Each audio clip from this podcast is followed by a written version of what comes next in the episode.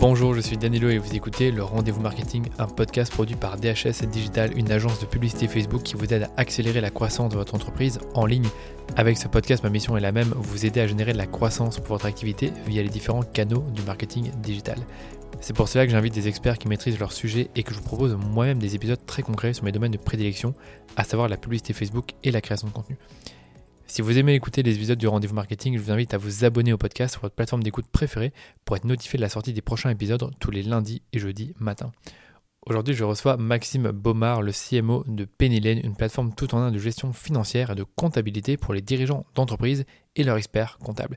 Pennylane est une véritable scale-up puisqu'ils ont connu une croissance phénoménale depuis la création de logiciel en 2020. Ils sont aujourd'hui plus de 80 employés, dont une belle équipe marketing dirigée par Maxime. Ce qui m'a beaucoup intéressé euh, chez Pennylane pour cet épisode, c'était de comprendre à quoi ressemble une équipe marketing, comment est-ce qu'elle fonctionne, quels sont les rôles de chacun et comment construire une équipe marketing de choc pour sa startup. Et comme à mon habitude, j'ai posé toute une série de questions bien précises à Maxime pour en savoir plus sur le sujet. Je vais vous donner quelques-unes des questions que j'ai posées à Maxime. Première question, quelle est la structure type d'une équipe marketing dans une startup ambitieuse qui cherche à avoir de la croissance sur son marché? Deuxième question, quelles sont les différences entre les équipes marketing de maintenant et celles d'il y a 10 ans? Troisième question, comment se fixer des objectifs d'équipe et les atteindre? Quatrième question, comment une équipe marketing peut fonctionner à distance? Donc on le sait aujourd'hui, le remote, ça fait partie de nos vies. Cinquième question, comment recruter les bons profils pour son équipe marketing? Quelles questions poser et quels critères de sélection utiliser? Et enfin, comment créer une culture propre à son équipe marketing afin d'avoir une bonne synergie. J'ai également posé à Maxime deux questions sur leur organisation. La première, c'est est-ce qu'ils ont des rituels et habitudes pour collaborer tous ensemble? Et comment nous, est-ce qu'on peut mettre ça en place au sein de notre propre structure? Deuxième question euh, d'organisation, c'est quels sont les outils qu'ils utilisent au quotidien pour gérer leur campagne, leurs projets internes et leurs prospects? Et voilà, je viens de vous donner le programme de cet épisode. Si les réponses à ces questions vous intéressent, je propose d'écouter ma conversation avec Maxime maintenant. Hello Maxime, comment vas-tu? Eh écoute, ça va très bien. Et toi, Danilo? Trop bien, merci. Est-ce que tu peux peut-être te présenter à l'audience et nous parler de Pennylane, qui est un super, super logiciel que j'aimerais bien pouvoir utiliser, mais comme on le disait tout à l'heure, je suis en Belgique, donc je ne peux pas l'utiliser. Vas-y, je t'en prie. Ouais, euh, ça marche. Donc, je, m'appelle Maxime Baumard, j'ai 34 ans. Euh, je suis originaire de, l'ouest de la France et je vis à Nantes, même si je travaille pour, pour Pennylane, dont le siège est à Paris. Euh, moi, j'ai toujours, euh, j'ai toujours aimé le marketing et c'est toujours ce que j'ai fait dans des contextes de, forte croissance. Euh, construire des équipes marketing pour amener de, la croissance et de la scalabilité dans la tech, c'est, ce que je fais depuis 10 ans. Et donc là, ça fait, ça fait un peu plus de six mois que j'ai rejoint Pennylane, qui est une boîte tech qui permet à la fois à des dirigeants de TPE-PME de pouvoir gérer l'ensemble de leurs sujets financiers, gestion des achats, gestion des ventes, des factures et, et pilotage de trésor, et en même temps à leur expert comptable de pouvoir faire la production comptable euh, au sein de, ce même outil. Euh, donc, ce qui veut dire qu'en ayant ces deux personnages réunis sur une seule plateforme, ça permet vraiment de faire en sorte que quand l'un travaille, euh, il travaille pour l'autre et il fasse gagner du temps à l'autre et inversement. et en l'occurrence, ça, c'est quelque chose qui est bah, qui est hyper innovant euh, sur le marché en France. Aujourd'hui, on cible principalement les entreprises françaises, euh, vu qu'on touche à un sujet euh, un peu complexe qui est celui de la comptabilité, la, la, la scalabilité sur les autres pays se fera, mais se fera progressivement. Euh, donc voilà pour ce qu'on propose euh, chez Pennylane et la particularité vraiment de, de cette entreprise, voilà, c'est euh, sa capacité à croître très rapidement vu qu'elle a été fondée par des gens qui ont déjà l'expérience de la de, de, la croissance dans des boîtes précédentes en amont, avec un focus sur le produit qui est hyper fort et une équipe produit qui est voilà, qui est particulièrement particulièrement efficace et, et reconnue sur son marché. Vous avez quand même plus de la moitié de votre équipe, je pense, qui est, euh, qui est produit. Donc euh, les, les, euh, l'équipe tech, c'est 80 personnes, je pense. Donc du coup, ça fait quand même pas mal de personnes pour un logiciel. Donc je suppose que le logiciel doit être très complexe, qu'il y a plein de choses à faire. Ouais. Tout à fait. Ouais, ouais, c'est, enfin, on est sur un marché qui est un marché de, de features, de fonctionnalités. Mhm. Et puis avec cette volonté justement de couvrir à la fois toutes les fonctionnalités pour le dirigeant et toutes les fonctionnalités pour les comptables, il y, a, y, a, une roadmap qui est, qui est relativement solide. Ouais. Ok. Bah, tu m'as dit qu'en un an et demi, vous êtes passé de, de 0 à 180. Enfin, je suppose qu'il y a une grosse levée de fonds, que évidemment l'idée était super et que ça, ça a attiré plein d'investisseurs. Après, il a fallu euh, le créer, cet outil. Donc je suppose que ça a été très très vite et vous avez créé l'outil, vous avez eu des clients, vous avez vite scalé. Et toi finalement aujourd'hui dans ce genre d'environnement, tu t'y retrouves bien parce que précédemment tu étais également dans une scale-up, c'est bien ça en tant que CMO Tout à fait, ouais. Moi, mon expérience précédente était dans une entreprise qui s'appelle iAdvise, euh, qui, est, assez connue aussi en Europe, qui fait partie euh, du Next 40 en France euh, et, qui est présent aussi aux États-Unis. Euh, et un petit peu la même chose, une boîte qui a, qui a scalé de je l'ai rejoint, on était, on était cinq et, on est monté jusqu'à à peu près 200 collaborateurs au moment auquel je, suis parti. sur une boîte qui fait autant de, de, chiffres d'affaires en Europe qu'aux États-Unis, donc qui aussi a connu une croissance internationale assez intéressante.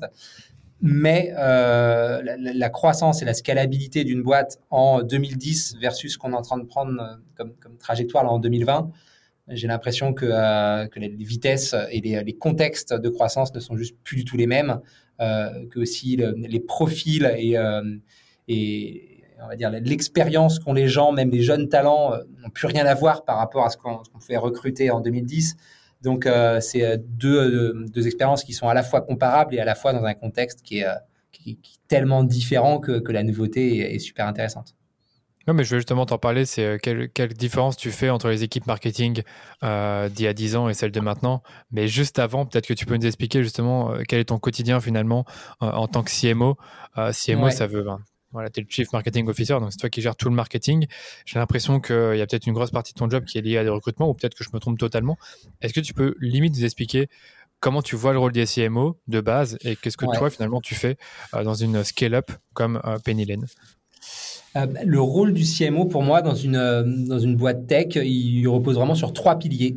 Euh, le premier, c'est de construire l'équipe et de la faire grandir. Donc, quand on est en, phase de scaling, le recrutement occupe effectivement une place super importante et on pourra en reparler, mais vraiment un, sujet managérial. Je construis mon équipe et je fais en sorte que les gens que je recrute bah, s'épanouissent professionnellement et, grandissent.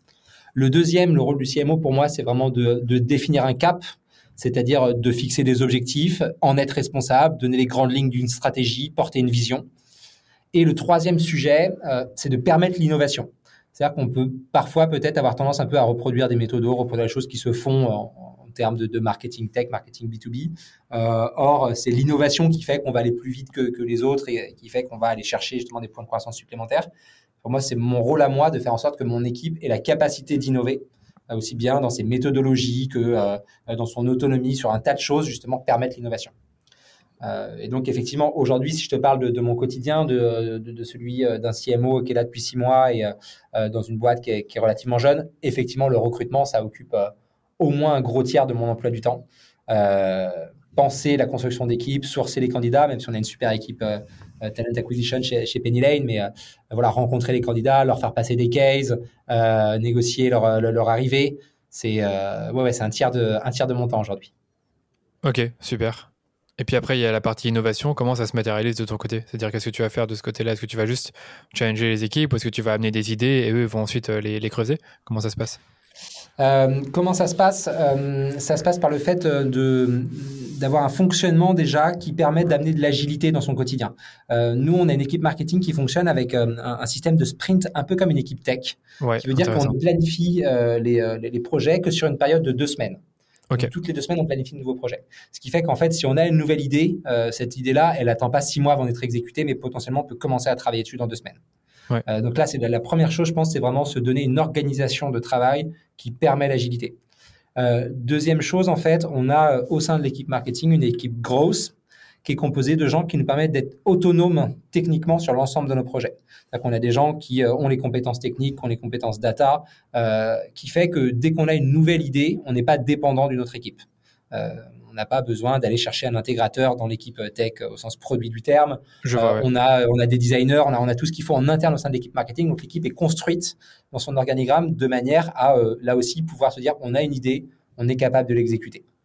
Euh, et, voilà, c'est un peu les, deux piliers qui pour moi sont importants pour pouvoir amener l'innovation. Et après, il y a des petits, des petits quick wins quotidiens, mais c'est des, gros sujets. Donc vraiment, la, la, la méthodologie des sprints, c'est que c'est assez connu, faire ça sur deux semaines. Et, tu parlais de l'équipe Growth. Donc pour toi, l'équipe Growth, elle est intégrée à l'équipe marketing. Et dans cette équipe Growth, tu peux m'expliquer un peu les types de profils que vous avez. Je suppose que vous avez des experts, euh, des techniciens, des experts d'une plateforme. Comment ça se passe à ce niveau-là? Euh, Donc déjà, au début, euh, il y a là aussi, tu vois, tu en faisais parallèle tout à l'heure un peu sur ce qui a changé entre 2010 et 2020.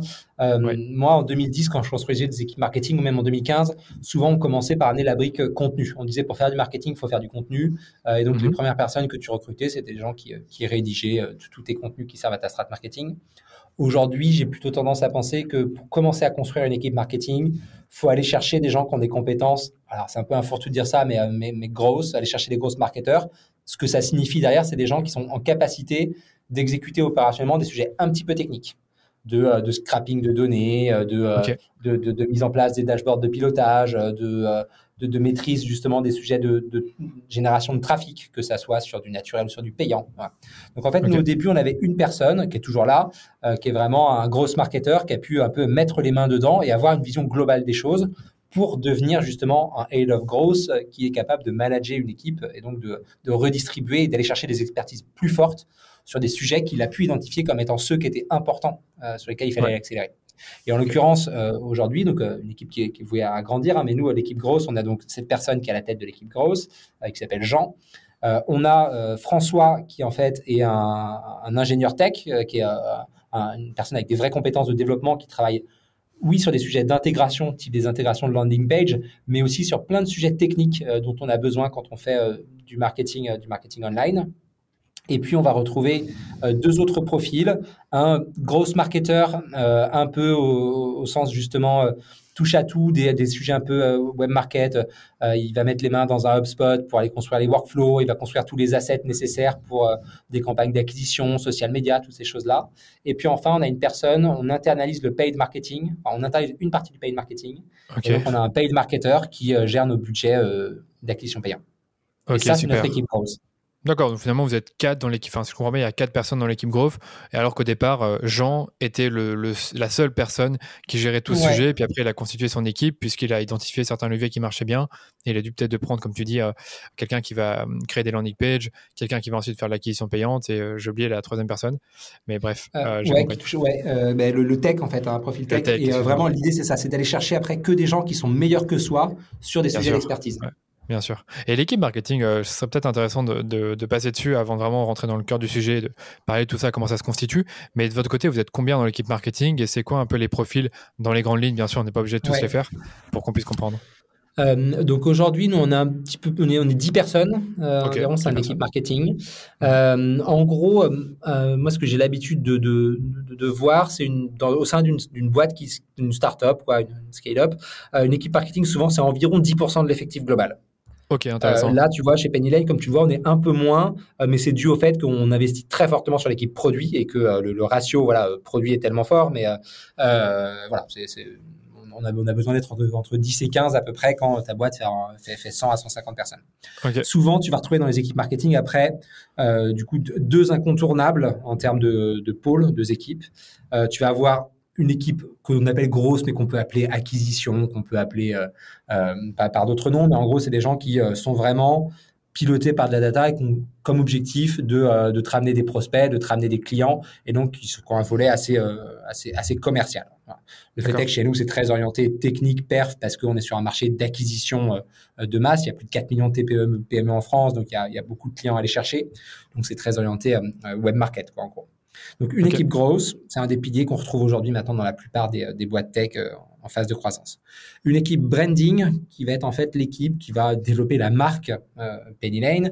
Dans une équipe branding, on va retrouver des métiers du contenu, donc des gens qui rédigent tes contenus, euh, aussi bien tes contenus corpo, tes blog posts, tes white papers si tu en fais, enfin, bref, tout le contenu rédigé que tu vas pouvoir voir. On retrouve des profils design qui permettent d'être autonome sur euh, la création visuelle de sa marque. Donc, c'est les personnes qui vont gérer tous les assets créatifs, euh, que ça soit euh, de ton site web aux vidéos que tu vas pouvoir produire, à ta présence événementielle sur tes stands, ta PLV, toutes ces choses-là. Et puis, moi, je rajoute aussi un volet événementiel au sein de l'équipe branding, puisque sur notre secteur d'activité, la comptabilité, les, événements sont relativement importants. Donc voilà, un peu le trinôme, contenu, design, event, ça compose une équipe branding. OK.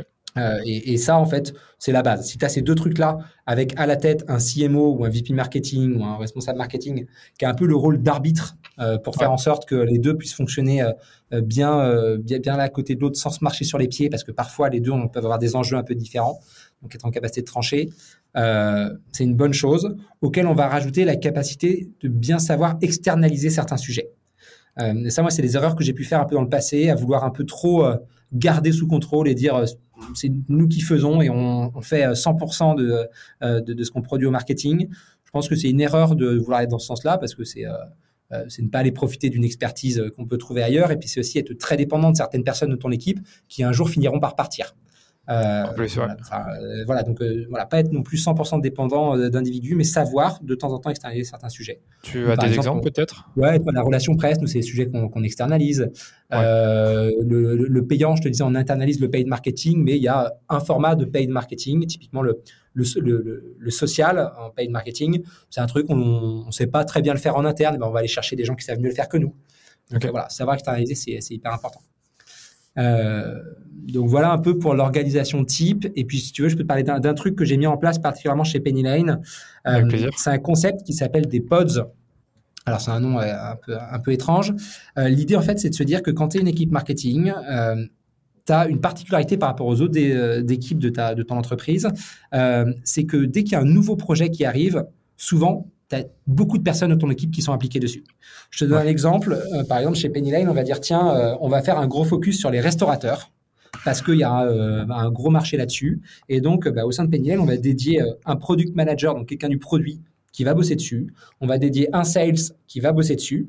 Mais par contre, tu peux pas dire on va dédier un marketeur en fait, parce que tout de suite, tu vas devoir créer des contenus, faire du design, potentiellement faire des événements. Donc en fait, tout de suite, tu as toute ton équipe qui est impliquée sur un sujet comme celui-là.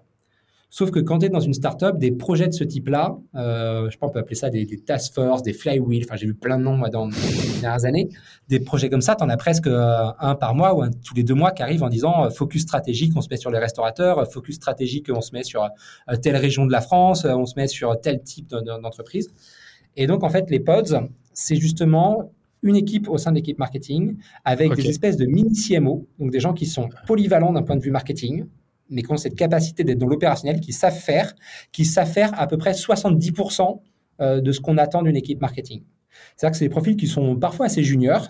Et donc, en fait, tu vois, ben, exemple très concret, on lance des restaurateurs une personne qui s'appelle Justine, elle va prendre le pod restaurateur, c'est-à-dire qu'elle est en capacité de gérer deux pods en parallèle, généralement au vu du, volume.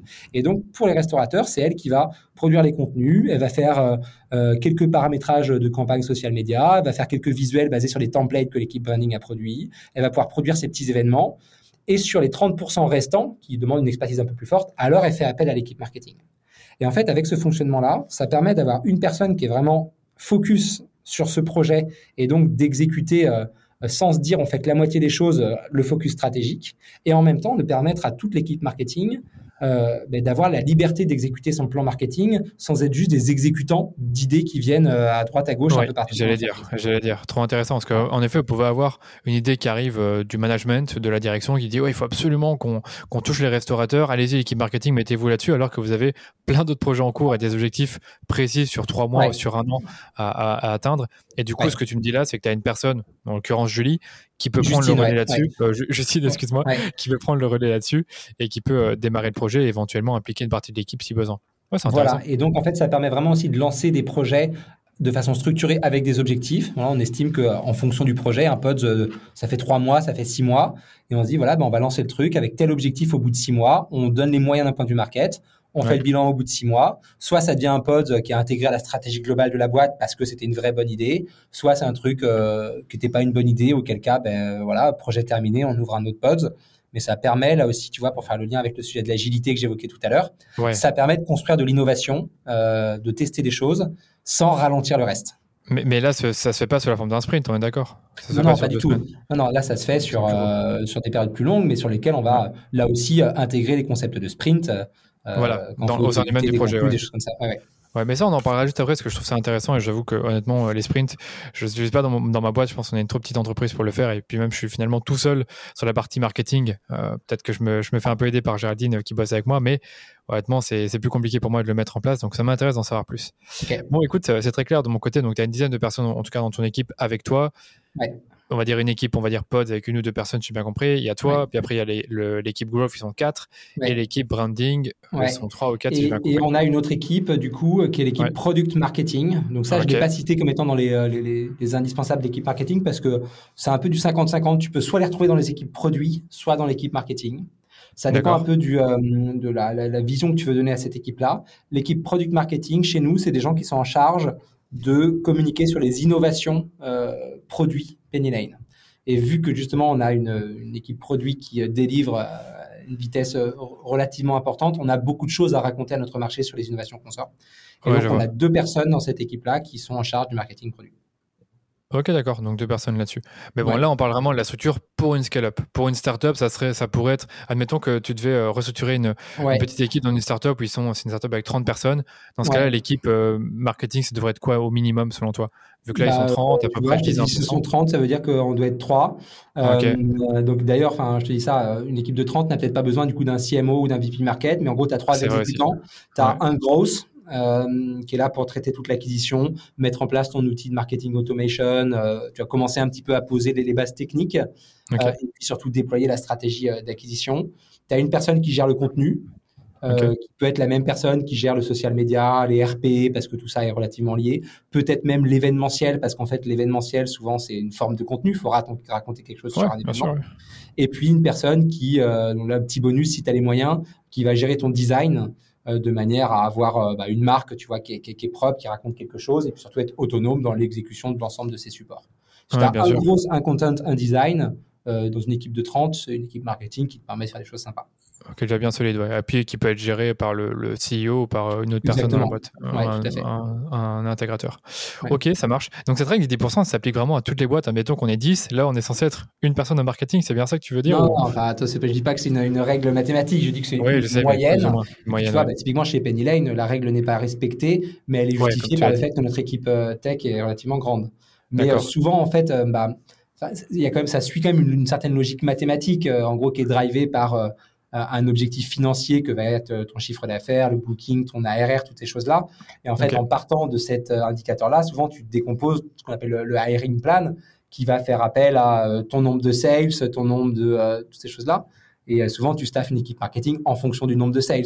Donc, enfin, tout ça, oui, ça aussi. Quand même, euh, J'allais dire ça que si tu as, une équipe de 5 marketeurs et que tu n'as que un vendeur, enfin un commercial, voilà. c'est un peu plus compliqué. Donc là, j'ai compris. Dépend, après, si tu fais du self-service, il y a plein de particularités. C'est plutôt voilà, la moyenne observée.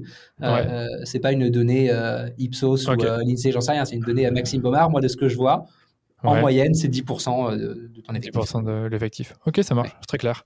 Bon, bah, écoute, je te propose qu'on passe vraiment dans le cœur du sujet et qu'on aborde peut-être le sujet dont je t'avais parlé au départ, c'était vraiment les différences que toi tu as observées entre 2000, euh, il y a 10 ans, on va dire 2010 et maintenant, dans les équipes marketing. Est-ce que tu parlais du fait qu'avant, on avait plus tendance à, prendre des content marketeurs? Maintenant, tu penses que c'est un peu moins important qu'aujourd'hui? Pourquoi? Est-ce que tu peux nous en dire plus? Ouais. Euh, donc effectivement, 2010, c'est un peu l'année de euh, l'explosion de tes stratégies de contenu où euh, tu avais besoin d'avoir un blog parce que tout ton référencement devait passer par ton blog, parce que le blog permettait d'asseoir ton expertise. Tu avais besoin de produire tes contenus parce que c'était le début de l'inbound marketing et on découvrait que en créant euh, euh, des, études de cas, des livres blancs, tu générais des leads et c'était important. Tu avais besoin de prendre ta place parce qu'il y avait peu de boîtes sur Twitter et sur LinkedIn et c'était un peu à celui qui, qui produisait le plus de contenu et qui, qui parlait le plus fort, euh, bah, qui permettait d'avoir une belle visibilité. C'est encore le cas aujourd'hui, sauf que sauf qu'il y a plein d'autres choses qui se sont rajoutées dans les stratégies marketing. Donc en 2010, en fait, le gros focus c'était le contenu parce que si tu étais bon sur le contenu, tu pouvais vraiment vraiment faire la différence. Euh, sur ton marché, principalement dans des univers un peu B2B tech où euh, tu avais une cible qui était un peu connectée. Aujourd'hui, moi, ce que je constate, c'est que euh, ben, comme tout le monde s'y est mis, c'est plus un facteur de différence. C'est-à-dire que tout le monde a un blog d'entreprise. tout le monde maintenant produit ses petites études de cas et ses livres blancs pour essayer de générer des leads. tout le monde raconte son histoire sur LinkedIn et sur Twitter et tout. C'est plus forcément la différence. Quoi. Par contre, ce qui fait la différence, c'est la façon dont tu vas faire ton outbound marketing, dont tu vas piloter ta data, dont tu vas faire du paid marketing. Et c'est des choses qui euh, deviennent un petit peu plus techniques. Et en fait, je pense que la différence entre 2010 et 2020, justement, c'est toujours cette capacité de dire qu'est-ce que moi je peux faire de différent que les autres? Euh, et en l'occurrence, aujourd'hui, moi j'estime que euh, bah, les boîtes qui s'en sortent plutôt bien sur du marketing tech startup sont des boîtes qui, qui arrivent justement à faire de la, la bonne technique d'un point de vue marketing. Et donc, on se retrouve à recruter plus tôt dans l'histoire des boîtes euh, des, euh, des, grosses marketeurs. tu vois, moi, par exemple, chez iAdvise, euh, j'ai fini aussi par recruter un peu des gens qui faisaient du gros des gens qui, étaient, qui faisaient de la technique. Mais c'est arrivé relativement tard quand même dans l'histoire. Tu vois, c'était peut-être au bout de 3, 4 ans et ça devait être peut-être le, pas, le, cinquième collaborateur au sein de l'équipe marketing. Chez Penny Lane, la première personne qui a été recrutée avant mon arrivée, c'est un gros marketeur qui sortait de le wagon et qui avait une compétence, une compétence technique. Ok. Ouais, je vois ça, c'est un, premier constat, moi, qui me, qui me marque vraiment quand, euh, sans faire le, vieux du, euh, du marketing, hein, mais euh, voilà, en 10 ans, tu vois, de prise de recul, premier truc. L'autre truc qui me marque vachement aussi, c'est ce que sont les profils juniors sur le marché en, 2000, en 2020 versus ce que c'était en 2010. Euh, je trouve qu'on a du coup là des profils juniors qui arrivent, donc des gens qui euh, soit sortent d'études ou euh, qui de toute façon ont fait des stages, des césures, tout ça, et qui arrivent avec une expérience internationale qui est maintenant devenue une évidence. Enfin, j'ai l'impression qu'ils ont presque tous vécu six mois dans, un pays ou dans un autre et fait des espèces de morceaux de tour du monde. beaucoup sont déjà, ont déjà cumulé des expériences significatives. Tu vois, chez Penny Lane, la moyenne d'âge, elle est 28 ans. Euh, au sein de l'équipe marketing, elle peut-être un peu plus bas, elle doit être à, plus basse, pas, 26, 27 ans. J'ai des anciens de, euh, de, chez Google, de chez Conto, de chez Talent, et donc j'ai des gens qui ont, euh, qui ont, énormément à apporter, quoi. Et j'ai le sentiment qu'il y avait moins, justement, c'est un peu ce, ce, turnover de boîte en boîte, de start-up en start-up, il y a 10 ans, parce qu'il y avait moins de start-up, il y avait moins de belles boîtes, et il y avait certainement une, culture du travail qui était un petit peu différente, on reste plus longtemps dans les boîtes. Donc ça amène des profils qui, euh, voilà, c'est pas rare aujourd'hui de voir à 25 ans euh, quelqu'un euh, qui a fait une partie de ses études à l'international et qui est déjà passé par trois boîtes. Et, et ça, c'était clairement pas le cas il y a 10 ans. Ouais, je vois ce que tu veux dire. Bah, c'est vrai que c'est impressionnant maintenant les, les, les personnes euh, qui sont aux études et qui vont avoir plein d'expériences, qui vont aller à l'étranger. Donc je comprends totalement.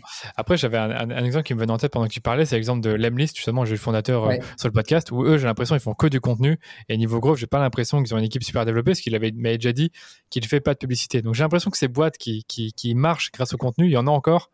Mais ah, c'est vrai que ne pas faire de paid marketing, ne pas faire de data, de growth, bon, c'est un peu se priver de quelque chose. Surtout euh, qu'il y a 10 ans. Je ne veux pas déformer euh, ce que j'ai dit. Enfin, euh, je ne dis pas qu'il ne faut plus faire de contenu aujourd'hui. Je dis juste que il y a 10 ans, si tu faisais des contenus, tu prenais une grosse longueur d'avance parce que peu de gens en faisaient. Maintenant, si tu en fais, bah, juste tu te mets aux normes du marché et donc c'est pas ça ce qui te rendra différent.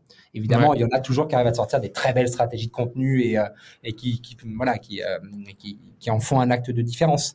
Euh, mais aujourd'hui, il faut, bah, il faut savoir dégainer une autre carte. Et cette mhm. carte, assez souvent, j'ai le sentiment justement, c'est un peu celle d'une belle stratégie grosse, euh, une belle, euh, voilà, un bel alignement avec l'équipe commerciale sur lequel on se repose sur de la technique pour aller plus rapidement chercher de, nouveaux prospects. Ok, je vois totalement. Et du coup, au sein de ton équipe, toi, tu as, comme tu l'as dit, tu as plein de personnes qui ont tous des rôles euh, différents. Donc, il y a des personnes qui ont des rôles plus techniques, euh, d'autres qui ont des rôles plus dans le design, la marque. Comment tu fais en sorte de faire vivre ces gens qui ont des métiers totalement différents et faire en sorte qu'ils se comprennent? Euh, Est-ce que tu as des meetings spécifiques pour eux? Est-ce que tu as des process? Comment tu fais en sorte qu'ils se comprennent bien et qu'ils travaillent bien ensemble? C'est vrai que c'est une des particularités du marketing euh, où euh, tu prends d'autres équipes, sur une équipe sales, bon, bah, c'est une, je caricature, hein, c'est une somme de commerciaux, globalement, euh, beaucoup font à peu près le même travail. des CSM, tu vois, des gens en charge d'accompagner des clients, c'est à peu près la même chose. Une équipe tech, ok, ils se répartissent des sujets et tout, mais en gros, tu as voilà, des, des, développeurs qui ont des particularités techniques, mais une équipe marketing, c'est une somme de gens qui font pas du tout le, même métier. Et, et, même parfois des gens qui, enfin, culturellement, sont à l'opposé. Je te donne l'exemple justement un, gros marketeur tech euh, versus un designer ou euh, une personne qui fait de l'événementiel. Euh, enfin, tu te retrouves avec des gens qui ont eu des, cursus scolaires et qui ont des personnalités qui sont qui sont presque opposées parfois. et moi, c'est ça ce que j'adore en fait dans le, dans, le marketing, c'est constituer une unité, une, une, équipe qui est soudée, basée sur des, des gens qui ne viennent pas chercher la même chose non plus dans la boîte. Euh, et, et, donc, c'est super intéressant. Des gens que tu vas piloter complètement différemment. Justement, il y en a, évidemment, une équipe grosse, ça se pilote euh, à la perf, à la data, ça se rémunère en partie là-dessus. Tu vas pas demander ça à des gens qui font du design. Euh, c'est pas la même mentalité. Donc, en fait, euh, le rôle du CMO, justement, c'est ce rôle d'alignement et d'arbitrage. C'est être capable de faire travailler ensemble ces gens-là autour d'une méthodologie qui est commune, autour de projets qui sont communs, euh, de savoir arbitrer de temps en temps, parce que je disais ça tout à l'heure rapidement, mais assez souvent, en fait, euh, le, les choses peuvent être antinomiques en termes de, de vision.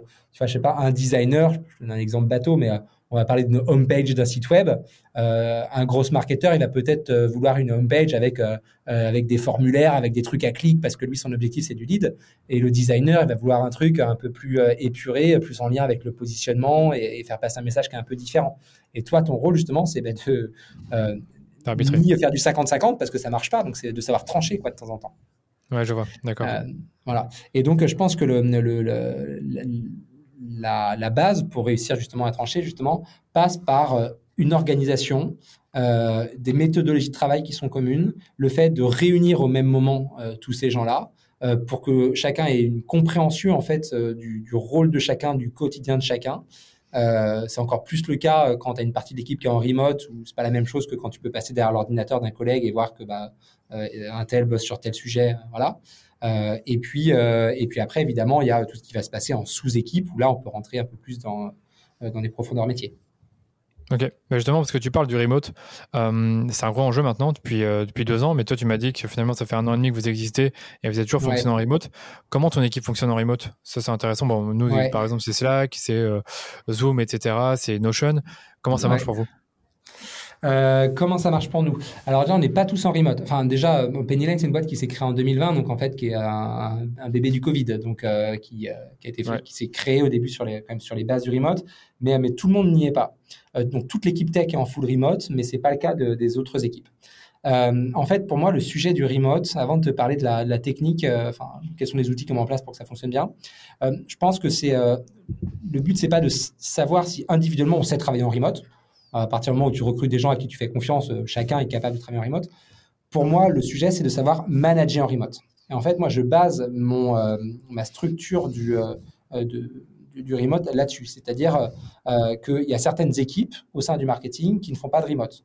Enfin, pas de remote au sens que tous les gens vivent à Paris et, viennent au bureau la, plupart du temps dans la semaine. Là où j'ai d'autres équipes, où j'ai des gens qui vivent à Nantes, à Rennes, parce que justement j'ai des managers un peu plus seniors qui euh, sont en capacité de euh, euh, d'amener cette structure justement d'équipe qui permet de, créer une équipe à distance. Là où un manager un peu plus junior, pour moi, va avoir besoin de, de, plus être en lien direct avec ses équipes, de plus être, être sur le terrain. Et donc, voilà, il faut savoir un peu construire cette hybride en fonction de la structure managériale.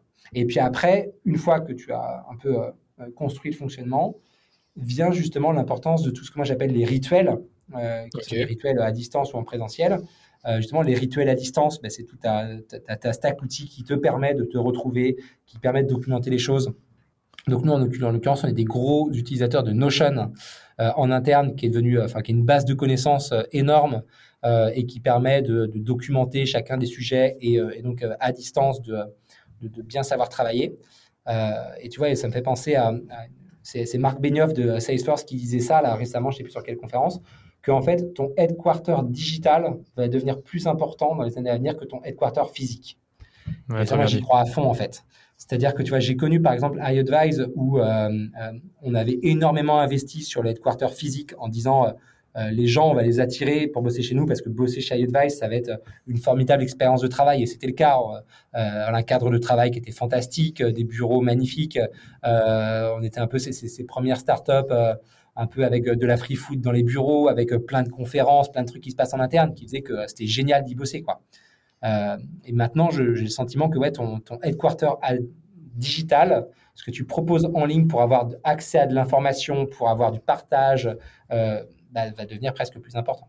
Et donc, nous, c'est vraiment ce qu'on essaye de faire chez Pennylane. Nous travaillons donc les, deux outils, c'est vraiment le, Notion et le Slack, qui permettent de documenter les choses, de faire vivre une culture d'entreprise, de faire vivre les échanges au travers de ces outils-là mais ça ne remplacera jamais le présentiel. Et c'est pour ça qu'il faut aussi rajouter à ça une couche un peu de rituel présentiel. Euh, tu vois, ben, justement, je te parlais des Tech Days. Euh, on est en plein dedans là chez Penny Lane. Tous les trimestres, on fait venir toute la boîte pendant trois jours. Euh, il, se passe, il y a des conférences métiers. On fait venir des intervenants externes. il y a une soirée où, on peut boire des verres ensemble et, et passer un bon moment parce que boire des verres en vidéo, ça ne marche pas. Et, et, donc, c'est toutes ces choses-là qu'il faut savoir bien structurer. Je veux bien qu'on revienne rapidement sur Notion et sur, sur Slack. Par exemple, sur Slack, vous, vous, avez plusieurs chaînes Slack dédiées, une seule, une chaîne par, euh, par équipe, donc une chaîne growth, une chaîne euh, branding, une chaîne, une chaîne pardon, euh, design. Comment ça se passe à ce niveau-là? Et après, nous parler aussi de Notion, mais je te poserai sûrement les bonnes questions. Ouais, bah, le Slack, enfin, on n'a on a pas inventé grand-chose. Hein, et encore une fois, on n'a qu'un an et demi, donc euh, attention. Euh, donc on a, euh, on a plusieurs canaux. As, oui, tu as un canal général où il y a toute la boîte dessus. Puis après, tu vas retrouver plein de canaux métiers, mais aussi plein de canaux projets qui permettent de vraiment prendre des décisions assez facilement.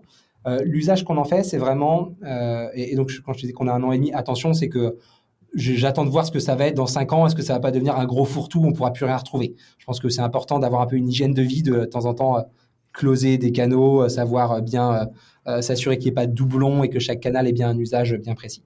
Ouais, c'est clair.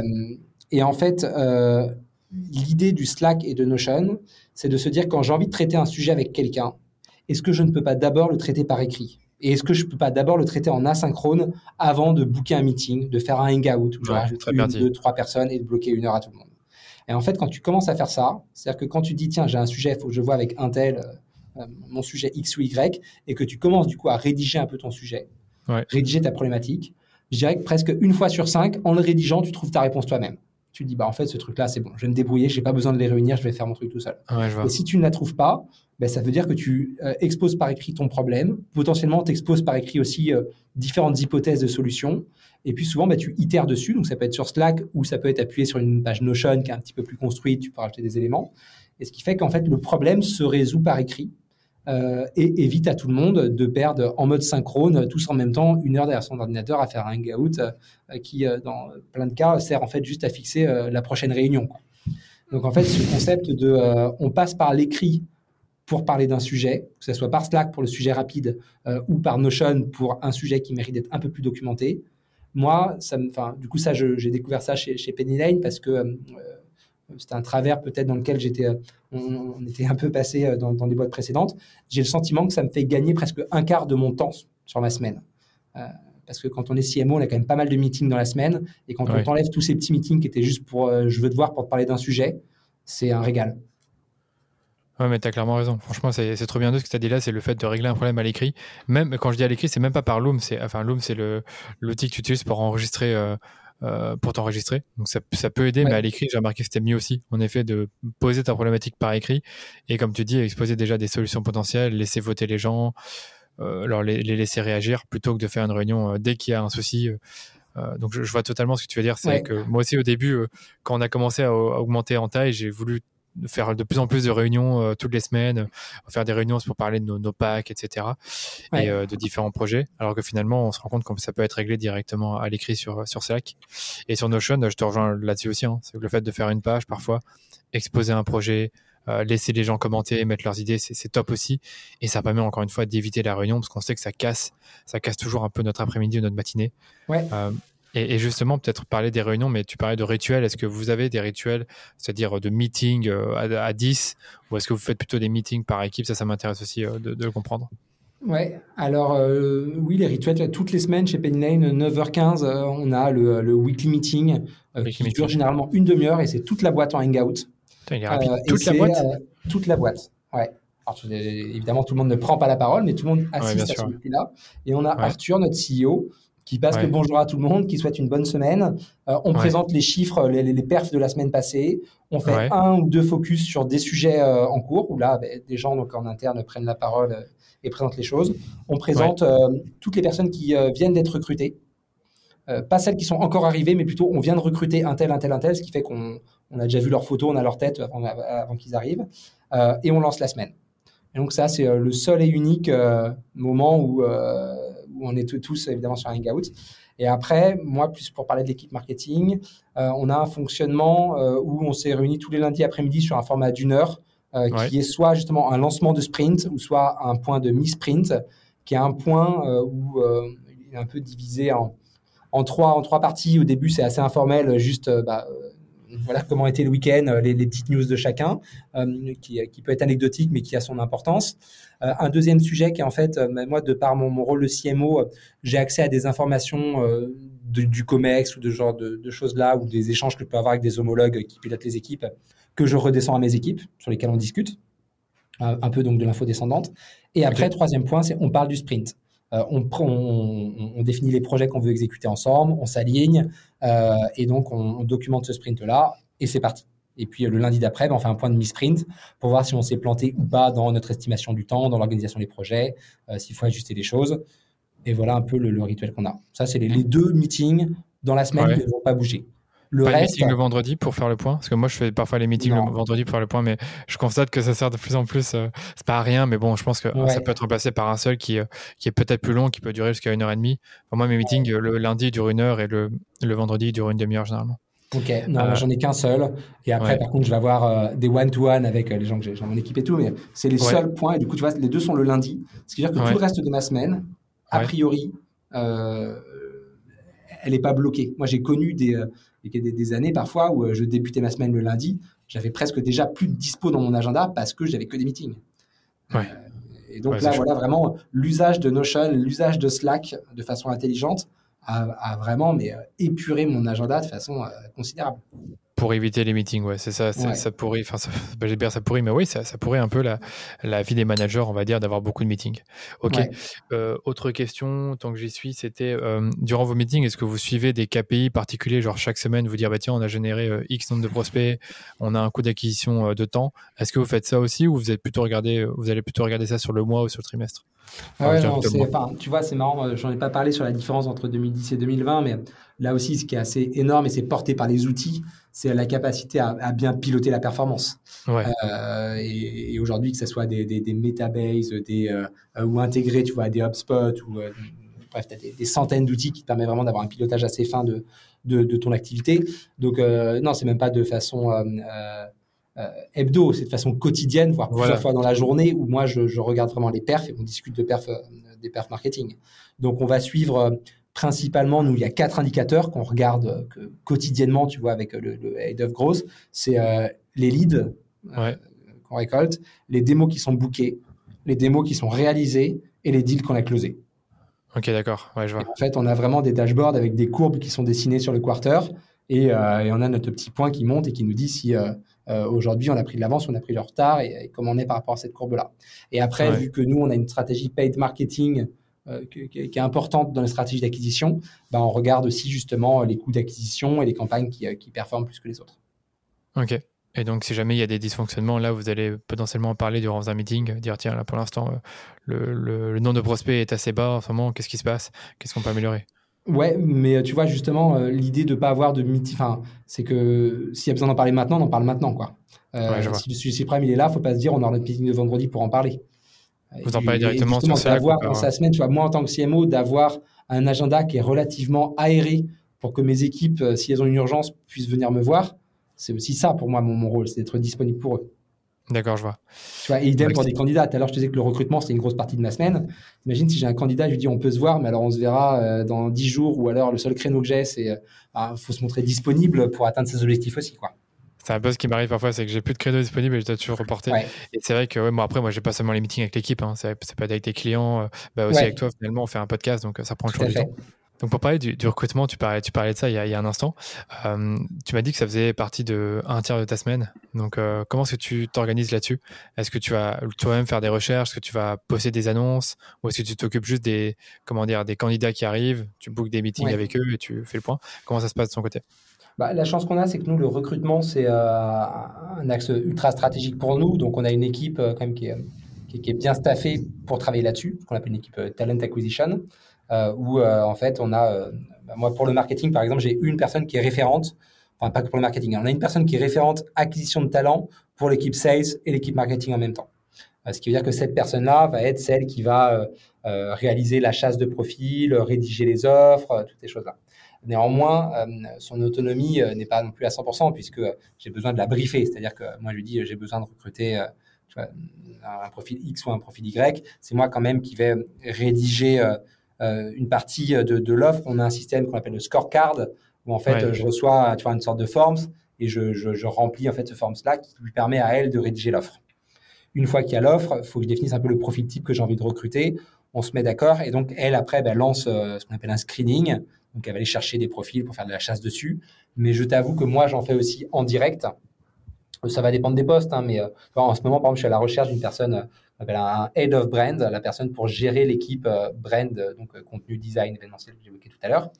Bon, c'est des profils où j'ai quelques noms en tête, il y a quelques personnes que j'aimerais bien avoir dans mon équipe, donc dans ce cas, je vais les chercher en direct.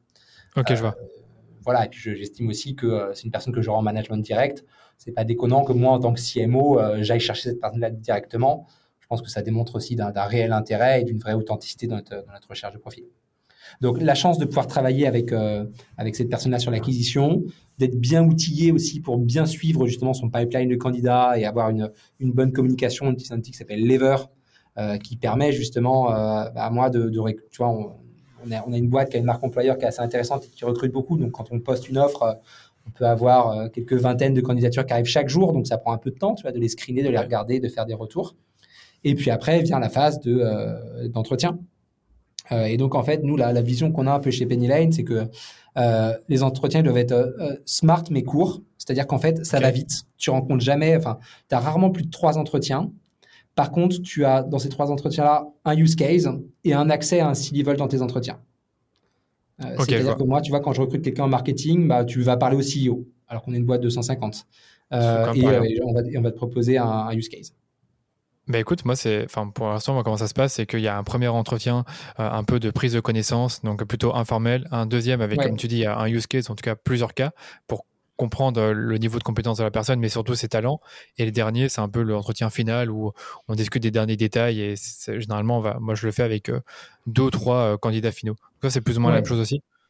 moi, en fait, le, fit, je vais presque le jouer sur le use case. Donc, on a un premier entretien, comme tu dis, le, premier entretien d'échange pour, pour rencontrer la personne, enfin, mutuellement se rencontrer, en fait. Et puis, évidemment, checker si, si, oui ou non ça, ça colle par rapport aux compétences et la fiche de poste.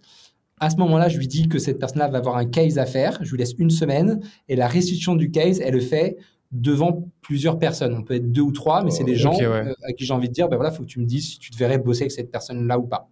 Donc ça peut être, euh, je sais pas, euh, mon designer et, la personne du contenu, par exemple. Et si le case est validé, alors on fait un dernier entretien. Plus, ben, pour, en fait, c'est c'est pas c'est pas qu'à nous de valider le fait de voir travailler avec cette personne. On a envie que cette personne-là aussi puisse se dire j'ai envie de travailler avec eux. Un peu en mode sélection nous aussi quoi sur les entretiens. Donc euh, voilà, je vais lui faire rencontrer notre CEO ou euh, la personne en charge du produit, enfin quelqu'un du Comex, pour qu'aussi euh, le candidat puisse poser toutes ces questions, comprendre pleinement la vision de la boîte et ouais. C'est ça que j'entends aussi par le dernier entretien. Je sais pas comment l'expliquer, mais c'est un, entretien comme ça. Par contre, il y a un truc qui, que je pense beaucoup pour les prochains entretiens, c'est s'assurer que la personne est un bon fit avec l'équipe. Comment si tu fais en sorte de, euh, avant même que la personne ait rencontré ton équipe, à savoir si c'est le bon fit, si la personne va bien s'intégrer à la fois dans l'entreprise, mais aussi dans l'équipe? Ça, c'est une question que je te pose vu que tu as l'expérience en entretien. Euh, ouais, je vais peut-être un peu contourner ta question. Alors, euh, c'est clairement en fait subjectif, c'est-à-dire que euh, le fit, tu le sens ou tu le sens pas, et voilà. Alors après, il y a des petites questions que tu peux t'amuser à poser pour voir un peu le degré de, créativité, le degré de folie, le degré. je sais pas, je vais faire un exemple très concret, mais j'en sais rien, tu vois, nous, on a, on, a, on a un fit, on a une culture qui est très start-up, on est très en veille sur les sujets d'innovation. Moi, je demande à toujours à, tous les candidats, c'est quoi la boîte qui te fait rêver euh, sur l'univers du business et de la tech? En fonction de la réponse, je vais être en capacité de savoir si, enfin, si la personne me dit Facebook, je vais me dire, OK, euh, euh, tu sais me citer une boîte tech, mais voilà, si on va me chercher un truc un peu plus pointu, un peu plus précis, ça va sortir un trait de caractère. Ouais, par exemple, je vais toujours demander... qui Conto, c'est pas mal pour toi, quoi. Voilà, Conto, c'est logique, c'est cohérent. Je vais demander pourquoi et on va pouvoir avoir une discussion assez construite dessus. Je vais toujours demander aussi aux candidats euh, le job qu'ils rêvaient de faire quand ils étaient petits. Euh, parce que c'est là où tu te mets à parler un peu de sujets, enfin où tu découvres la personne. Euh, demander des trucs du type, euh, je sais pas, euh, mis à part tes mails et ton social media, c'est quoi l'app sur ton mobile que tu utilises le plus souvent? Tu as des petites questions un peu bêtes qui permettent de rencontrer un petit peu dans la, entre guillemets l'intimité des gens et, et, et, avoir une discussion qui permet de savoir un peu qui est la personne. Ouais, c'est vraiment intéressant. Là où je te disais que je vais contourner un peu ta question, c'est que le danger, c'est de vouloir recruter que des gens qui fit avec ton équipe. Et en fait, de ne bah, de pas être en capacité d'amener un peu de diversité euh, et, et, de savoir recruter que des gens qui se ressemblent. Euh, moi, je sais que ça, c'est c'est pas simple en fait à traiter. Euh, tu peux rapidement te trouver avec que des gens qui ont le même âge, qui ont fait les mêmes types, les mêmes types d'études, qui ont les voilà, qui ont les mêmes types de vie, et quelque part, ça peut amener un petit peu de tristesse, quoi, de ne pas être capable de tu vois, euh, pour être très très direct, savoir recruter dans une équipe marketing quelqu'un qui a 20-30 ans de métier alors que toute ton entreprise, a, toute ton, ton équipe elle a 26 ans de, de moyenne d'âge. Ah oui, c'est bah, ça, c'est pas simple en fait. C'est pas simple, c'est ça, j'allais dire. Et c'est même pour toi, tu te enfin moi je me poserais beaucoup de questions à ta place si j'avais dans mon équipe marketing une moyenne d'âge de 26 ans et que j'ai un, super candidat qui, répond à tous les critères, mais qui a 15 ans de plus. Voilà, donc euh, ben, je pense que ça en fait ça s'est dit assez tôt. Et, euh, et, si tu es, euh, si es 15 premiers, euh, ils se ressemblent tous et ils ont tous 25 ans, bah, c'est presque trop tard. quoi. Alors que si dès le début, tu as été capable d'amener, enfin d'élargir un petit peu justement ta, ta fourchette d'âge, ton type de personne, ton, euh, bah, c'est plus facile d'amener de la diversité. ça, peut être, ça peut être tout, les origines, la culture, euh, euh, les, les, styles aussi, les personnes, comment elles sont de manière générale. Ouais, ouais, je vois totalement. Vraiment pas facile. C'est des sujets que moi qui m'intéressent beaucoup et j'aime bien avoir des insights, mais ceux que tu me donnes sont, sont intéressants pour moi et j'espère qu'ils le seront aussi pour l'audience. Et je sais pas ce que j'allais dire là-dessus, mais c'est vrai que pour moi, quand on fait un recrutement, il faut, bah, il faut être clair sur quelles sont les, les, valeurs de notre, de notre entreprise et est-ce que la personne, en quelque sorte, peut véhiculer ses valeurs aussi intégrées. Donc, euh, je sais pas si tu vois ce que je veux dire. Donc, cette valeur de croissance, bah, si tu n'as pas une personne qui est orientée croissance, c'est un peu dommage. Ouais, ouais. Complètement. Hmm. Deuxième, euh, enfin, deuxième sujet, on va dire. Un autre sujet que je voulais aborder avec toi aussi, c'était le sujet de l'externalisation. Donc, tu m'avais dit que vous n'êtes pas forcément fan-fan de tout ça, mais dans un sens, vous externalisez un tout petit peu euh, certaines choses dans votre, dans votre marketing. Tu parlais du paid social. Est-ce qu'il y a d'autres choses que vous, que vous externalisez et d'autres choses, d'autres choses que vous avez pensé à externaliser, mais que vous n'avez pas fait parce que vous pensez que c'était plus pertinent de le garder en interne? Ouais. je te laisse en fait, ce que je te disais tout à l'heure, c'est que à la base, moi, je pensais justement que euh, il fallait qu'on internalise pour maîtriser l'ensemble de ces sujets. Je me disais, voilà, dès qu'il y a un sujet, il faut qu'on le fasse en interne. Déjà parce qu'on sera fier de nous, de dire c'est du euh, made in team marketing. Euh, et puis aussi parce que ça permet vraiment voilà, d'avoir la, la main mise sur ces sujets. Euh, sauf que je disais, les, deux impacts que ça va avoir, c'est qu'il y a un moment donné où euh, bah, les, gens vivent leur vie, certains quittent l'entreprise, et quand, tu vois, je sais pas, mettons une personne en charge de l'événementiel, si tu lui as confié 100% de sa stratégie événementielle, le jour où cette personne la part, en fait, elle part avec un savoir-faire, avec un, avec un réseau de prestataires, avec, avec, tout un tas de trucs qui fait que tu te sens mais, démuni complètement. Quoi. Ouais, je vois. donc, il y a, voilà, y a une partie du danger là-dessus qui est, relativement importante à mon sens. Et puis après, en toute objectivité, euh, si, euh, si des, prestataires existent, c'est qu'ils ont euh, une expertise sur un sujet donné et qu'il faut savoir aussi aller chercher de temps en temps cette expertise-là. en fait, moi, j'estime qu'à un moment donné, voilà, dès que le sujet devient vraiment stratégique pour toi, alors tu l'internalises. Déjà, parce que souvent, pour des raisons financières, par exemple, le paid marketing, ça a été un peu ça. Nous, au début, on externalise, on bosse avec une agence, on se rend compte que euh, bah, financièrement, ça va commencer à nous coûter très cher de l'externaliser, que ça devient vraiment stratégique. Bah, on, voilà, on recrute quelqu'un et on lui confie cette mission-là parce qu'en plus de ça, c'est une belle mission. Euh, et donc aujourd'hui, nous, ce qu'on externalise, c'est les relations presse parce que euh, parce que c'est un métier de réseau et parce que parce que pour le coup, c'est un métier qui qui s'externalise très facilement, soit avec des freelances, soit avec des agences RP. et puis aussi, c'est un métier sur lequel c'est important, je pense, de fréquemment changer aussi ses prestataires parce que tu peux rapidement t'essouffler. Justement, euh, tu vois, si tu internalises la relation presse, une fois que tu as fait tout ton carnet d'adresse, une fois que tu as mis voilà, pour moi, c'est bien de pouvoir se reposer sur quelqu'un qui. Euh, euh, qui, amène au-delà de la méthode aussi un carnet d'adresse et une façon d'adresser ces contacts-là. Euh, je te disais, donc, on externalise une partie du paid marketing. En l'occurrence, c'est le social euh, paid chez nous qu'on externalise parce que, parce que ça demande du temps. Il faut créer tous les assets qui vont avec. Et puis, euh, puis c'est une expertise qu'on n'a pas. Et après, ce qu'on va externaliser, en fait, c'est tous les sujets de débordement. C'est-à-dire que je te disais, aujourd'hui, on a un designer, une personne qui est capable de faire de l'intégration technique. et ben, de temps en temps, tu as des gros rushs et tu as plein de demandes design qui arrivent.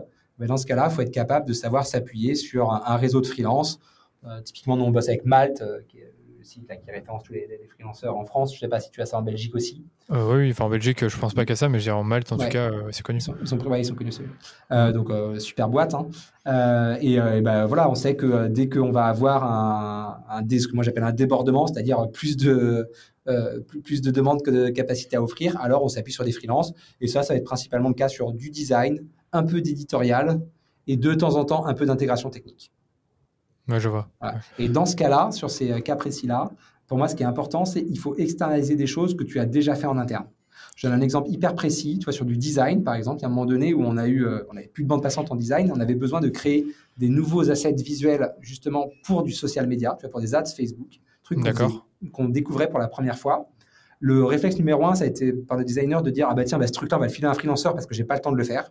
Moi, je dis non, je préfère justement que vu que c'est un nouveau sujet, tu le prends en interne comme ça, toi, en fait, tu développes des compétences dessus. Est-ce que tu as l'habitude de designer? Typiquement, sur son sprint, il avait euh, pas, trois landings, tu vois, à designer, des landing pages, des choses qu'on euh, fait un peu à la, à la volée ou la, la valeur stratégique, elle n'est pas ultra importante. Et eh bien, ça, tu l'externalises. Parce que ça, déjà, tu sais bien briefer, parce que tu le fais au quotidien. Et puis, euh, et, puis, et puis voilà, et au moins, on sait, on sait scaler un petit peu plus sur ce genre de sujet-là.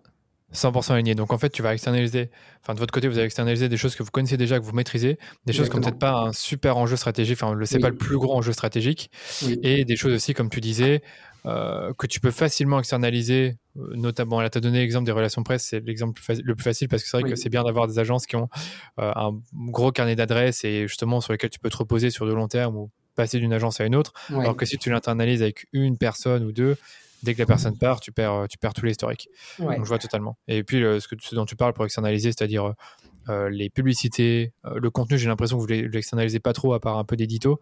Et le design, bah, c'est un peu ce qu'on externalise, ce qu'on externalise le plus. Ouais. Très clair. Il y avait une autre question que je vais te poser aussi, c'était tout ce qui était objectif. Donc, est-ce que vous, bah, je sais que vous fixez des objectifs, bien sûr, mais est-ce que vous avez une méthodologie particulière pour vous fixer des, objectifs? Moi, j'aime bien les OKR. Il n'y a pas que moi, il y a beaucoup de startups qui aiment bien. Est-ce que vous, vous faites pareil? Est-ce que vous êtes plutôt sur des objectifs à l'année ou au trimestre? En tout cas, comment est-ce que vous bossez pour vous fixer des objectifs? Alors, on a aussi les OKR. Euh, et en l'occurrence, je trouve qu'il fonctionne bien chez Penny Lane puisque c'est pas la méthodologie qui est appliquée de façon drastique. C'est-à-dire que c'est pas les OKR que tu dois rentrer dans un outil qui font partie de ton pilotage quotidien, sur lequel euh, tes entretiens annuels doivent être basés, sur lequel euh, les objectifs doivent être fixés individuellement. Ouais. ouais, je, je Toi, t'es pas fan de, de, ça de, de, cette, euh, Tu trouves ça un peu trop. Euh, ça, ça va un peu trop loin Ou qu'est-ce que t'en penses? Moi, je trouve qu'en fait, ça vient forcément en complément d'une façon de donner des objectifs par métier. Et donc, euh, c'est vu comme une sorte de, charge de travail supplémentaire de à la personne dire ah oui, il faut que j'aille mettre à jour mes OKR, il faut que je fasse ça. Enfin, je trouve que c'est vouloir vraiment imposer une méthodologie. Euh, or, moi, ce que j'aime dans les OKR, c'est plutôt cette capacité à donner un cap sur une période donnée. Euh, donner un cap, donner un focus. Et, et, après, il se traduit dans une exécution. Mais en fait, voilà, moi, mes OKR, j'ai pas besoin de les ouvrir tous les jours. Euh, je vais les ouvrir. Donc, en l'occurrence, pour répondre un peu plus précisément à ta question, nous, on a des OKR qui sont annuels, des OKR corporate. On revoit des OKR par trimestre à une échelle, euh, tu vois, COMEX, qui doivent se traduire à une mise à jour des OKR par équipe de façon trimestrielle. Ok, très clair. Et après, je demande à chaque pôle, moi, de mon équipe, de construire, de se rattacher à ces OKR trimestriels marketing, leurs OKR d'équipe. Et je m'arrête là. Ce que je demande après dans le quotidien des gens, c'est que les tâches sur lesquelles ils sont en train de travailler sont des tâches qui répondent à ces OKR-là. Si ça ne répond pas aux OKR, ça veut dire qu'ils sont en train de travailler sur un, truc qui n'est pas le focus qu'on a sur le mois en cours. En fait, c'est vraiment ça pour moi l'usage des OKR. C'est que quand tu as un collaborateur, soit qui dit j'ai trop de boulot en ce moment, la bande passante, je ne sais pas quoi prioriser, et bien là on dit bah, attends, on avait dit quoi en début de quarter? C'était quoi notre focus? Tiens, ben regarde, le truc que tu estimes comme étant le prioritaire, en fait, c'est un truc qu'on n'en parlait même pas il y a, euh, il y a un mois. Euh, donc déjà, on va répondre à ce qu'on avait vraiment mis sur la feuille de route. Quoi. Euh, ou alors, à contrario, quand tu as un collaborateur qui est un peu perdu, qui dit en ce moment, je sais pas trop sur quoi travailler, bah, tu lui dis, bah, regarde, là, il faut qu'on exécute ces projets-là, donc, donc allons-y. Donc moi, les OKR, c'est vraiment la, le cap, la feuille de route sur des sujets voilà, bien, bien propres à l'équipe marketing que je réajuste chaque trimestre et que je présente aux équipes chaque trimestre et qui sont aussi visibles par les autres équipes de la boîte pour un peu comprendre ce sur quoi chacun travaille. Attends, attends, pour, bien, pour bien comprendre, donc tu as un OKR corporate qui est fixé par le management. plusieurs, tu en as trois. Plusieurs, oui, plusieurs, pardon, tu en as trois. C'est ça, c'est ce qu'on dit un peu, c'est vraiment le, un peu ce qu'il faut pas en avoir trop non plus. Puis après, tu as des OKR par équipe. Oui. Donc, par exemple, les OKR pour l'équipe marketing. Tout à fait. Et là, à ce moment-là, c'est toi qui vas les piloter, qui va les suivre. Et chaque personne va avoir des projets qui sont reliés à ces OKR. Est-ce que c'est ça ou est-ce que je me trompe? Il y a une petite étape en plus. C'est donc moi, j'ai les OKR marketing. Et au sein des OKR marketing, il va y avoir les OKR de la team growth, les OKR du branding. Voilà. Mais par contre, individuellement, les gens n'ont pas d'OKR. Voilà, les gens n'ont pas d'OKR. À une échelle opérationnelle, on fonctionne par sprint, mes fameux sprints de deux semaines, où on rattache des projets. Euh, et ces projets-là sont en lien avec les OKR. Très clair. Ouais, c'est comme ça que je vois la chose aussi. C'est qu'en effet, tu as des sprints qui sont reliés à des projets qui sont eux-mêmes, enfin les projets qui sont eux-mêmes reliés aux OKR euh, d'équipe, de l'équipe marketing. Voilà. Parce que sinon, je me retrouve avec des gens qui me disent euh, Ah oui, c'est vrai, faut que je mette à jour mes trucs Notion sur le sprint. Ah, faut aussi que j'aille mettre à jour mes OKR. C'est clair. Je passe plus de temps à piloter qu'à faire et, c'est pas bon. Je suis d'accord, je suis d'accord. C'est vrai que je m'étais posé la question d'avoir des objectifs individuels parce que bah voilà ce que j'avais lu dans un livre qui s'appelle, euh, je sais plus comment il s'appelle, c'est le livre qui parle des OKR pour ouais, les méthodes de Google. Enfin bref, Attends, je, retrouve le livre là. Measure What Matters, un truc comme ça. Bref, je sais plus exactement c'est quoi. C'est un bon livre, c'est hyper intéressant, c'est passionnant, mais je pense que ça fonctionne mieux pour des entreprises comme Google, en tout cas des entreprises où ils sont euh, déjà plus de 500. Franchement, moi, je ne l'ai pas encore rencontré l'entreprise qui m'a dit on a, mis, on a mis en place les OKR avec la méthodologie euh, euh, full et ça se passe bien. À chaque fois, les gens qui te disent ça, c'est des gens qui sont en COMEX. Ou qui sont sur les postes on va dire, de direction RH, trucs comme ça, et donc qui sont à l'initiative et qui pensent que ça se passe bien. Et quand on parle aux gens qui le vivent en interne, ils disent non, mais c'est c'est l'enfer. Un peu plus de ce truc-là, quoi. et là, chez Penny Lane, je t'avoue que la méthodologie, de façon assez light, qui permet d'avoir le cap, elle fonctionne bien. Ça reste ça se passe sur Notion, tu vois. C'est encore une fois, on n'a pas rajouté. Moi, je sais qu'il y a des outils qui sont spécialisés là-dedans, des, des lattices, des trucs comme ça. Mm. Voilà, c'est pareil. Non, tu, tu rajoutes pas. Enfin, tu ne rajoutes pas un outil supplémentaire juste pour aller piloter des choses alors que tu as déjà des choses qui existent a priori. Ah non, moi aussi, les OKR sont dans Notion, mais comme tu dis, avoir trois OKR corporate, c'est pas mal. En plus de ça, c'est, vous êtes pas, enfin, vous êtes responsable de ça, mais il n'y a pas que vous qui êtes responsable de ça. Donc, ça fait moins un peu la pression. Vous, je suppose que vous regardez que vos OKR marketing et que chaque équipe, finalement, a que un ou deux OKR à regarder, si je comprends bien. Oui, ouais, exactement. Bon, bah, c'est pas mal. Franchement, c'est vraiment intéressant d'avoir cette discussion parce que pour moi, ça m'intéresse beaucoup. Et c'est vrai que je me rends compte aussi que quand on est euh, trop dedans, on finit par passer son temps à, regarder, enfin, à fixer des objectifs, à lier des projets à ces objectifs et on s'y perd un peu. Top. Écoute, j'ai deux dernières questions, mais on, on, les a déjà un peu abordées. C'est la partie rituelle. Tu me parlais du fait que vous avez déjà des rituels et habitudes. Moi, je, dans mes questions, je, voulais te poser justement si euh, vous avez des rituels et habitudes particulières pour collaborer tous ensemble. Je ne sais pas s'il y a d'autres choses qu'on a, que, tu as comme, que tu as comme rituel, mais qu'on n'a pas parlé, ou euh, est-ce que c'est déjà tout? Non, écoute, euh, voilà, je pense que ce qu'il faut retenir, ça, c'est euh, ces sprints qui viennent vraiment rythmer, euh, la façon de fonctionner.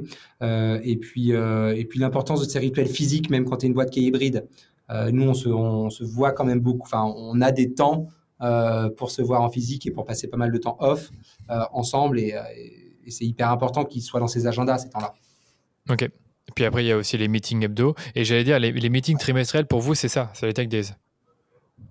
Euh, les meetings, c'est pas des meetings les tech days, c'est plus euh, voilà, on sait qu'on est tous dans les bureaux, on fait venir un ou deux speakers un peu externes, tu vois, pour te, être très concret avec toi. Il y a eu euh, un speaker, on a, on a Sequoia Investissement qui est au capital de, de Penny Lane. Il y a un des VC de Sequoia qui est venu pour un peu parler avec nous. on a fait venir le CTO de Pipe Drive, qui est une belle boîte, pour avoir un peu un talk technique avec l'équipe technique il se passe ça, tu vois, on parle pas de, on diffuse pas l'information de, la data parce que la data, un, on l'a tous euh, accessible dans Notion, et deux, on a euh, nos, euh, nos calls tous les lundis avec toute la boîte qui permet d'avoir ces éléments-là. Ok, je vois. Il n'y a, pas de rétention d'infos, de trucs machin qui font qu'à à un instant T, on a besoin de réunir la boîte pour leur donner l'info. L'info, on la donne au quotidien et Ouais, à la, semaine finalement, à la semaine, quotidiennement, on peut y accéder. C'est vrai que ça évite d'avoir les structures un peu pas, vieille, mais en tout cas où tu sais rien de ce qui se passe pendant trois mois et puis après, après trois mois, on dit voilà ce qui s'est passé en termes de résultats, ce qui est un peu dommage. Alors que là, bon, c'est, tout, est, tout est accessible en direct via Notion ou un autre outil. Et eh bien justement, euh, le stack d'outils techniques, donc tu m'as parlé de Notion et de Slack, est-ce que vous avez d'autres outils techniques que vous utilisez en interne pour gérer bah, que ce soit des campagnes, des projets internes, euh, vos prospects euh, Est-ce que tu peux nous en parler? La dernière question. Oui, euh, oui, oui. Euh, alors, euh, bah, notre équipe grosse, tu vois, elle va pas mal travailler. Donc, notre CRM, c'est HubSpot, aussi bien côté sales que côté marketing. On est en train de basculer sur un Salesforce côté sales, mais on restera sur HubSpot côté marketing. Mhm.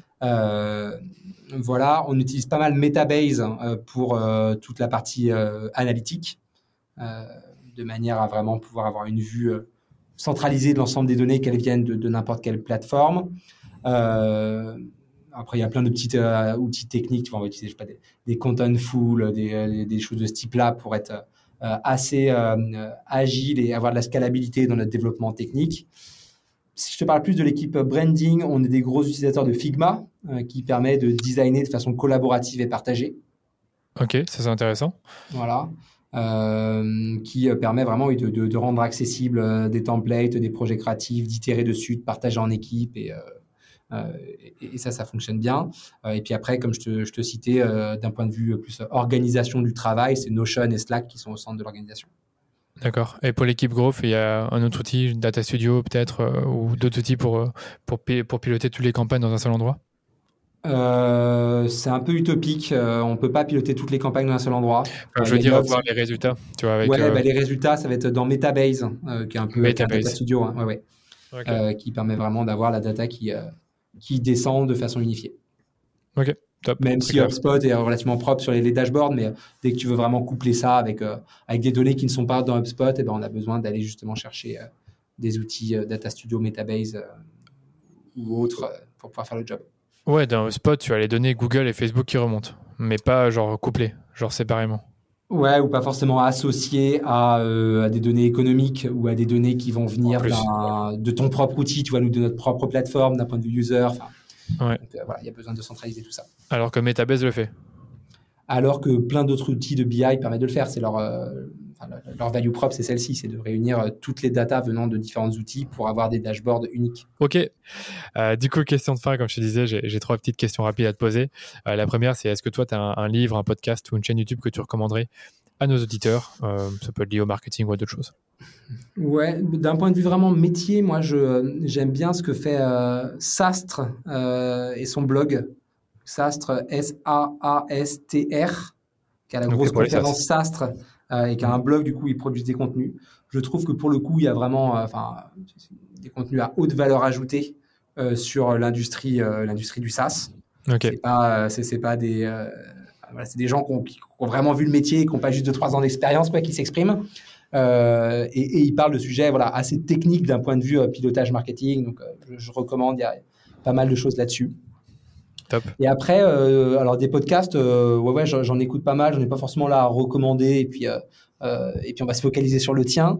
Euh, un bouquin, euh, pareil, j'en ai, j'en ai lu quelques-uns. Il y en a un qui m'a particulièrement marqué. Je vais parler de celui-là parce que ça, ça reflète aussi un peu ma façon de, manager justement pour du management. c'est la biographie de Claude Onesta. je ne sais pas si toi tu, tu connais en, en, tant que Belge. C'est, ça a été pendant très longtemps l'entraîneur de l'équipe de France de handball. Et qui du coup a écrit un bouquin sur comment est-ce qu'il a construit son équipe, euh, comment est-ce qu'il l'a coaché au quotidien pour l'emmener euh, sur les, les, sommets du, euh, du, hand, du hand mondial. Et en fait, les parallèles avec le management sont juste énormissimes. C'est vrai? Et ouais, ouais, comment est-ce que tu construis une équipe justement basée sur des gens qui ont plein de des historiques différents, des gens qui sont là depuis très longtemps. Comment tu fais amener, comment tu amènes de la jeunesse dans une équipe, comment tu amènes un top player dans une équipe sans forcément le mettre tout de suite sur le devant de la scène, comment tu gères les succès, comment tu gères les échecs? Euh, et moi, j'adore en fait se parler avec le sport. Euh, enfin, pour moi, d'être pareil, euh, pareil, j'adore. Être, dans la croissance d'une boîte, c'est ça. C'est en fait, tu cours après des objectifs, tu, voilà. tu c'est du sport. C'est du sport. je suis d'accord avec toi. J'aime bien aussi m'en inspirer. Et donc, tu vois, je vais pas te citer un bouquin professionnel euh, qu'on a déjà dû pas mal être cité, mais des petites biographies ou encore la dernière biographie de, de Michael Jordan qui sur, sur le leadership est aussi monstrueuse.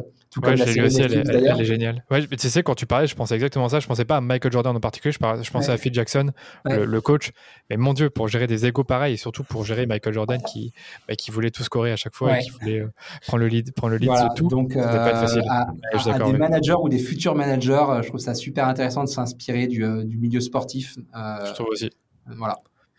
Ok, bah écoute, j'ai regardé pendant que tu parlais, Claude Nesta biographie, j'ai pas vraiment trouvé euh, le, livre en lui-même, mais je suppose que si on tape son nom et la biographie, on peut trouver. Ça date de quelques années. Hein, mais, ouais. Mais je ne connais pas trop en Enbo, donc je ne sais pas ce qu'ils ont vraiment réalisé, ce qu'ils ont, ont, gagné ah, beaucoup ben, de championnats. Champion d'Europe, champion du monde, euh, Jeux Olympiques. Euh, Plusieurs fois, oui. C'est pas juste une fois, quoi. Belle dynastie. Dernièrement, j'allais te demander, toi, quels sont les trois outils que tu recommandes à nos auditeurs pour collaborer à plusieurs dans le département marketing Donc, on en a déjà beaucoup parlé, mais je suppose que tu vas me donner un peu ton petit favori. Euh, bah pour collaborer, bah, on a tellement parlé de Notion que je vais pas parler de Notion, je vais parler de Figma, euh, qui est, un outil, tu vois, de, designer, mais en fait, euh, il est génial parce qu'il permet d'avoir quand même de, de donner de l'autonomie créative à des gens qui ne sont pas des créateurs et surtout de collaborer autour de sujets créatifs. Tu vois, typiquement, quand tu produis une landing, bah, tu n'as pas besoin d'avoir un Photoshop ou je sais pas quel outil sur chacun des ordinateurs, mais tout le monde peut aller sur le Figma, le commenter, itérer dessus. Et euh, moi, je sais que j'ai toujours deux onglets d'ouvert sur mon ordinateur, qui est, enfin trois. Il y a le, Slack, le Notion et il y a Figma, où je peux suivre en live les, euh, les projets sur lesquels bosse le créa. Je vois même sa souris bouger, tu vois, en ce moment, quand, quand, quand le projet sur lequel il est. Euh, et, et, nous qui avons une vision du marketing assez orientée quand même sur le design et sur le, voilà, les, les, les, créas, quoi. Bah, alors, je suis, dessus, ça a l'air d'être top. Donc, en gros, c'est une sorte de canevas, mais euh, sauf que c'est collaboratif et que tu vois, euh, comme tu dis, ce que, ce que le designer fait en, direct.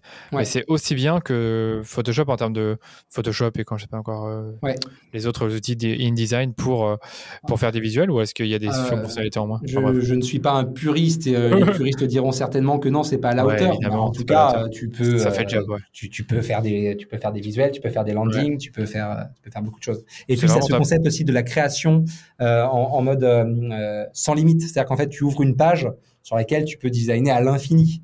Donc, tu peux aussi euh, très facilement designer justement des parcours utilisateurs dessus avec différentes landings où tu as les, land enfin, les différentes pages que tu, tu mets les unes à côté des autres. Tu peux après jouer les scénarios. C'est très orienté aussi web design. Donc, voilà, mon designer Benjamin en parlera beaucoup mieux que, que moi, mais moi en tout cas, j'apprécie pouvoir collaborer avec les équipes de design sur cet outil-là. Ouais, parce que eux ils font ils font les designs de tout, des, des landing pages, des visuels, et puis après les landing pages, je suppose qu'il faut ensuite les développer par par l'équipe tech Ouais, exactement. Très clair, ça marche. Euh, tu en as deux autres, à part Notion, Slack, bon, c'est le classique. Y en a deux autres qui se démarquent Je ne suis pas obligé, de les avoir. Hein. Si tu les as pas, il n'y a pas de souci. Franchement, non, je ne vais pas en inventer. Non, non. Pas de souci. Ok, bah écoute, euh, on en a terminé euh, pour, notre, euh, cette interview. C'était top. Merci à toi. Où est-ce qu'on peut te retrouver et te contacter si on veut voilà, te poser des questions ou même rejoindre ton équipe hein, Pourquoi pas? Ouais, euh, bah, en ligne euh, assez banalement sur LinkedIn, euh, Maxime Baumard, vous me, retrouvez, n'hésitez pas à me contacter. Et puis après, moi je suis basé à Nantes et je bosse à Nantes depuis un coworking qui s'appelle le Palace. Donc s'il y a des gens qui passent dans l'ouest de la France par Nantes, n'hésitez pas à pinguer, avec plaisir pour partager un café ensemble. Et puis à Paris, à, Paris assez fréquemment. Donc pareil, toujours hyper ouvert pour, pour échanger avec des pairs. Donc s'il y a des gens qui ont envie de parler marketing, avec grand plaisir. Écoute, c'est top. Ben, c'est enregistré, donc euh, merci à toi. Et je te dis euh, à très bientôt. À bientôt. Merci d'avoir écouté cet épisode jusqu'au bout. J'espère qu'il vous a plu. Encore une super conversation pour moi où j'ai personnellement appris beaucoup de choses sur la gestion d'une équipe marketing. Super inspirant et je suis sûr que vous en retirez des bons conseils pour structurer votre équipe ou à minima votre département marketing. Les amis, avant de vous quitter, je vous invite comme toujours à vous abonner au podcast pour ne pas manquer les prochains épisodes. Et surtout, n'oubliez pas de laisser une note 5 étoiles sur Apple Podcast si vous aimez les épisodes que je sors deux fois par semaine. Ça vous prend juste deux minutes et nous, ça nous permet de faire grandir la communauté autour du podcast. Allez, je vous dis à jeudi pour un nouvel épisode du rendez-vous marketing.